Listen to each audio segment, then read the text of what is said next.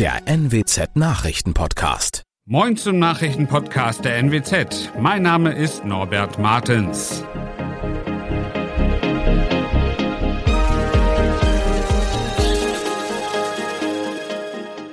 Und das sind unsere regionalen Nachrichten. 4000 Menschen werden bei einer Bombenentschärfung in Oldenburg in Sicherheit gebracht.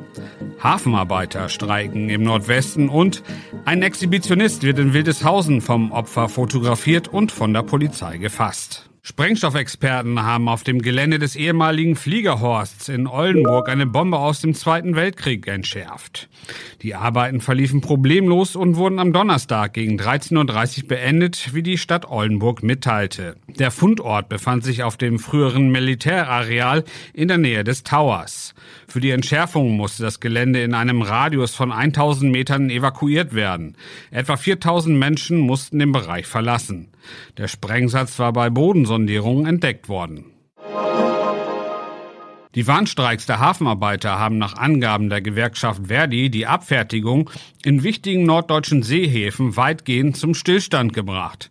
Insgesamt legten in Häfen in Niedersachsen und Bremen rund 1600 Beschäftigte die Arbeit nieder. Das sagte ein Sprecher des Verdi-Landesbezirks Niedersachsen-Bremen. Zuvor war es dem Zentralverband der deutschen Seehafenbetriebe ZDS und Verdi auch in einer siebten Verhandlungsrunde nicht gelungen, einen Tarifkompromiss zu erzielen. Die Warnstreiks hatten mit der Frühschicht am Donnerstagmorgen begonnen und sollen über zwei Tage bis zum Samstagmorgen dauern. Auch die Häfen in Emden, Wilhelmshaven, Brake und Bremen sind betroffen.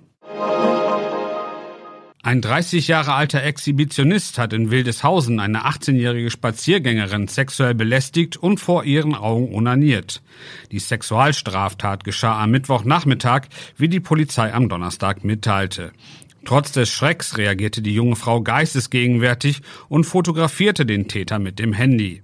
Mit Hilfe dieser Aufnahmen und aufgrund weiterer Beobachtungen der 18-Jährigen konnte der Mann durch eine Polizeistreife in der Nähe des Tatorts gestellt werden. Gegen den 30-jährigen Wildeshauser wird nun wegen exhibitionistischer Handlungen ermittelt. Das waren unsere Nachrichten aus der Region. Weitere aktuelle News aus dem Nordwesten finden Sie wie immer auf NWZ Online. Und hier noch eine Mitteilung in eigener Sache. Wir wollen beim Nachrichtenpodcast etwas ausprobieren und testen dort deshalb mit einem Bot, der Ihnen künftig die Nachrichten präsentiert. Dabei werden wir uns auf unsere Stärke konzentrieren, lokale Inhalte, die dann noch mehr Raum im Podcast einnehmen werden. Doch jetzt hören Sie noch einmal Aktuelles aus Deutschland und der Welt von unseren Kollegen aus Berlin.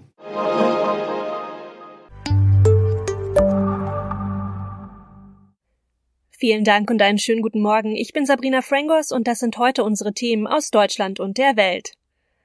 Herzlich willkommen zu unserem Podcast an diesem Freitag, den 15. Juli 2022. Ich bin Sabrina Frangos. Einen schönen guten Morgen. Das sind unsere Top-Themen heute aus Deutschland und der Welt. Gas, Preisschock für Verbraucher, Baerbock bei Moldau Geberkonferenz und Ivana Trump ist gestorben.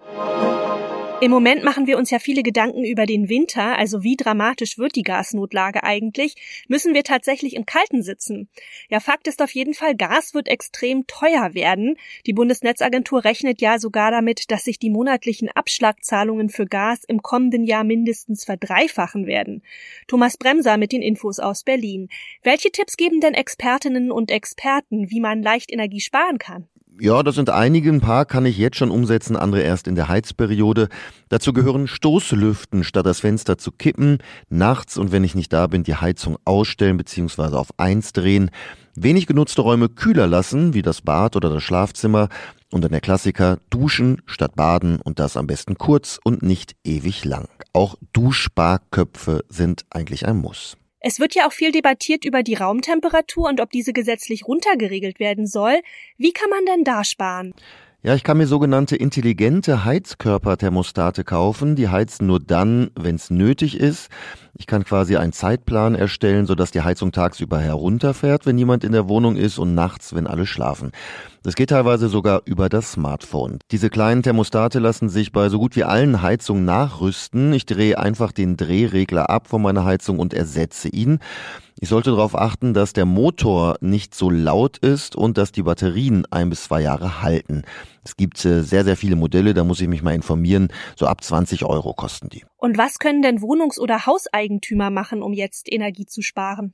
Ich sollte mir dringend meine Heizungsanlage anschauen bzw. einen Experten holen. Sind die Rohre im Keller ordentlich isoliert oder kann ich die Anlage optimieren? Eine Studie der TU Dresden kommt zum Schluss, dass ich 10 Prozent des Gasverbrauchs im Jahr sparen kann, wenn ich die Kessel im Sommer abschalte. Jetzt habe ich als Eigentümer natürlich ein Interesse, Energiekosten zu sparen, als Vermieter eigentlich nicht, weil die Kosten ja der Mieter trägt. Die Bundesregierung prüft die Einführung einer sogenannten Teilwarmmiete. Ein Teil der Heizkosten würde da beim Vermieter bleiben, sodass auch der einen ja finanziellen Anreiz hätte, Energie zu sparen. Ja, apropos Vermieter, der darf die monatlichen Abschlagszahlungen ja nicht einseitig einfach erhöhen, aber wäre das nicht sinnvoll? Also ja, wer sich das leisten kann, der sollte mit dem Vermieter sprechen. Wenn beide einverstanden sind, können die Raten erhöht werden. Dann fällt der Schock bei der Nachzahlung nicht so heftig aus. Oder ich kann mir ganz bewusst einen Betrag im Monat zurücklegen. Eine Studie zeigt, dass aktuell viele unterschätzen, was da noch auf sie zukommen wird. Experten der Hertie School sagen deshalb, die Energieversorger sollten die Kundinnen und Kunden frühzeitig und regelmäßig informieren über Preissteigerungen. Bundesaußenministerin Annalena Baerbock leitet ja heute in Bukarest eine Geberkonferenz für die Republik Moldau und zwar gemeinsam mit ihrem rumänischen Kollegen. Ja, Hintergrund ist natürlich der Krieg gegen die Ukraine, denn Moldau hat ja besonders viele Flüchtlinge aus dem Nachbarland aufgenommen. Dirk Zeitler weiß mehr. Moldau ist seit kurzem ebenso wie die Ukraine offiziell Kandidat für eine Aufnahme in die Europäische Union. Das 2,6 Millionen Einwohnerland versorgt seit Beginn des russischen Angriffs auf die Ukraine Ende Februar Hunderttausende Flüchtlinge. Flüchtlinge. Bezogen auf die Einwohnerzahl hat kein anderes Land mehr Flüchtlinge aus dem Nachbarland aufgenommen. Moldau fühlt sich selber von Russland bedroht, denn in dem Land gibt es mit Transnistrien eine Konfliktregion, in der de facto ein prorussisches Separatistenregime herrscht. Ivana Trump, die Ex-Frau des ehemaligen US-Präsidenten Donald Trump, ist im Alter von 73 Jahren gestorben. Das berichtet jedenfalls der US-Sender ABC unter Berufung auf eine Mitteilung der Familie. Ja, ein Statement gab es auch von Donald Trump bzw. von seinem Account auf der von ihm mitbegründeten Plattform Truth Social. Sören Gies mit den Infos aus den USA. Unsere Mutter war eine unglaubliche Frau, eine Kraft in der Wirtschaft, Weltklasse-Sportlerin, strahlende Schönheit und fürsorgliche Mutter und Freundin, heißt es wörtlich in der Erklärung der Familie. Auf Donald Trumps Account auf der Plattform Truth Social feiert der Ex-Präsident sie als wunderbare, schöne und erstaunliche Frau, die ein großartiges und inspirierendes Leben geführt habe. Die gebürtige Tschechin war von 1977 bis 92 mit Trump verheiratet. Aus der Ehe stammen drei der vier inzwischen erwachsenen Trump-Kinder, Donald Jr., Ivanka und Eric. In unserem Tipp des Tages dreht sich auch alles um Gas. Die Sorge ist derzeit ja groß, dass wir im Winter weniger Gas haben, als wir brauchen und dann eben Energie sparen müssen. Da stellt sich die Frage, ja, werden wir dann im Kalten sitzen? Hilfe kommt da jetzt aus Griechenland. Der dortige Tourismusminister hat nämlich in der Bildzeitung die Deutschen eingeladen, bei ihm im Land einen, ja, mediterranen Winter zu verbringen. Alexia Angelopoulou mit den Infos aus Athen. Die Griechen, die sind ja recht gastfreundlich, das wissen wir. Was steckt denn genau hinter dem Angebot des Ministers? Klar, wir sind hier super gastfreundlich, das ist wohl wahr. Aber das Angebot vom Minister, das hat natürlich auch einen ganz handfesten wirtschaftlichen Hintergrund. Denn Tourismus ist die Haupteinnahmequelle oder eine der Haupteinnahmequellen Griechenlands. Und bisher aber nur in den Sommermonaten. Und im Winter sind dann wieder viele Menschen arbeitslos und haben kein Einkommen. Und da wäre es doch eigentlich klasse, wenn man einfach weiterarbeiten könnte.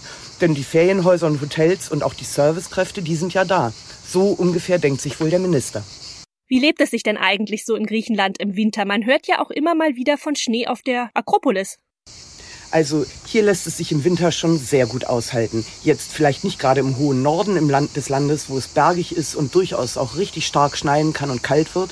Aber weiter südlich, zum Beispiel auf der Halbinsel Peloponnes oder dann ganz im Süden auf Kreta, da ist der Winter schon sehr, sehr mild. Da kann man durchaus im Dezember noch bei 20 Grad und mehr auf der Terrasse sitzen und grillen. Und auch wenn es dann mal schneit oder regnet, auf jeden Fall nicht in dem Umfang wie in Deutschland. Und wie schwer oder ja einfach ist es denn, in Griechenland als Ausländer ein Ferienhaus zu kaufen? Ja, also noch vor wenigen Jahren, da konnte man hier beim Hauskauf wirklich verzweifeln. Die Griechen, die waren ja geradezu berühmt dafür, dass es hier kein Katasteramt gibt. Aber das ist jetzt im Aufbau begriffen und auch schon ganz gut fortgeschritten. Und außerdem für den ganzen Papierkram, da muss man sowieso einen Rechtsanwalt bemühen. Der kümmert sich dann darum. Ein guter Tipp könnte vielleicht sein, wenn man sich gleich einen Makler sucht, der Deutsch spricht. Davon gibt es ja einige, die werben auch mit ihren Sprachkenntnissen. Und ansonsten, das Angebot, das ist eigentlich recht gut, würde ich sagen.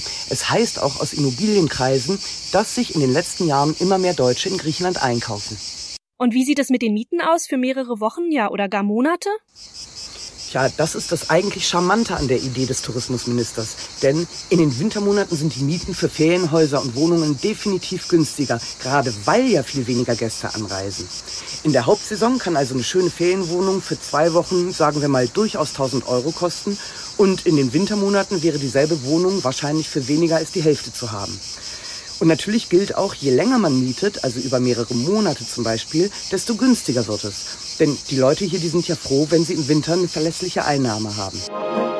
Und das noch, noch keine Idee für die Freizeitbeschäftigung am Wochenende? Na, dann gibt's jetzt hier Abhilfe. Im Kino nimmt nämlich diese Woche ein Hollywood-Star Nachhilfeunterricht in Sachen Sex. Eine Game of Thrones-Ikone gerät in ein Horrorhaus und ein Film wirft einen erschütternden Blick in die Zukunft auf die Folgen unseres eigenen Handelns. Was für eine Mischung? Ronny Thorau sortiert die Filme nochmal kurz. Wie alt war eigentlich deine älteste Kundin? 82. 82? Ja. Okay, jetzt fühle ich mich etwas besser. Selten war eine Nacktszene wohl so wichtig wie in meine Stunden mit Leo. Also ich habe eine Liste mit Dingen, die ich gern abarbeiten würde. Oh. Hollywood-Star Emma Thompson bucht sich hier als pensionierte Lehrerin einen jungen Callboy. Willst du mit dem Blowjob anfangen? Der Film ist großartig gespielt, oft sehr lustig auch und die beste Werbung dafür, offener über Sex zu reden. Ich hatte noch nie einen Orgasmus. Und die Szene, in der Emma Thompson als über 60-Jährige auf ihr nacktes Spiegelbild schaut, hilft sicher manchem, sich vom Druck falscher Schönheitsideale zu befreien. Also, Nancy. Es ist verrückt. Nancy? Schrecklich. Falsch. Nancy? Ja? Wir gehen jetzt ins Bett. Okay. In Game of Thrones spielte sie die Ikone Arya Stark. Diese Woche gibt's im Thriller The Owners ein Wiedersehen mit Macy Williams, allerdings besser nur für härter Gesottene. Ein Arzt. In einem schönen großen Haus. In diesem Safe, da ist eine Menge Bargeld. Erst denkt man hier, die älteren Hausbesitzer wären die Opfer, doch dann merken die dahergelaufenen Eindringlinge, dass sie sich das falsche Haus ausgesucht haben. Ich will endlich raus hier, Nathan. Das ist scheiße. Ich mach das hier für dich, mich und das Baby. Kenner des Genres werden hier einiges zu früh erraten und Macy Williams spielt eher solide, aber für den Nervenkitzel zwischendurch reicht's. Wir müssen hier raus. Verdammt, wo seid ihr? Und eigentlich noch gruseliger ist die fiktive Doku Everything Will Change, die im Jahr 2054 spielt. Was ist das denn? Guck dir mal diesen Hals an. Das ist Giraffe. Die Menschen der Zukunft finden da heraus, warum es eine Generation vor ihnen zu einem massenhaften Artensterben kam. Was ist mit diesen Tieren passiert? Sie sind ausgestorben. Ein wirklich aufrüttelnder Blick darauf, wie die Menschen später mal mit unserem Handeln oder Nichthandeln heute leben müssen. Alle wussten, dass das passiert. Ich meine es ernst, alle wussten das. Habt ihr protestiert? Nicht genug. Das war's von mir. Ich bin Sabrina Frangos und ich wünsche Ihnen noch einen schönen Tag. Bis morgen.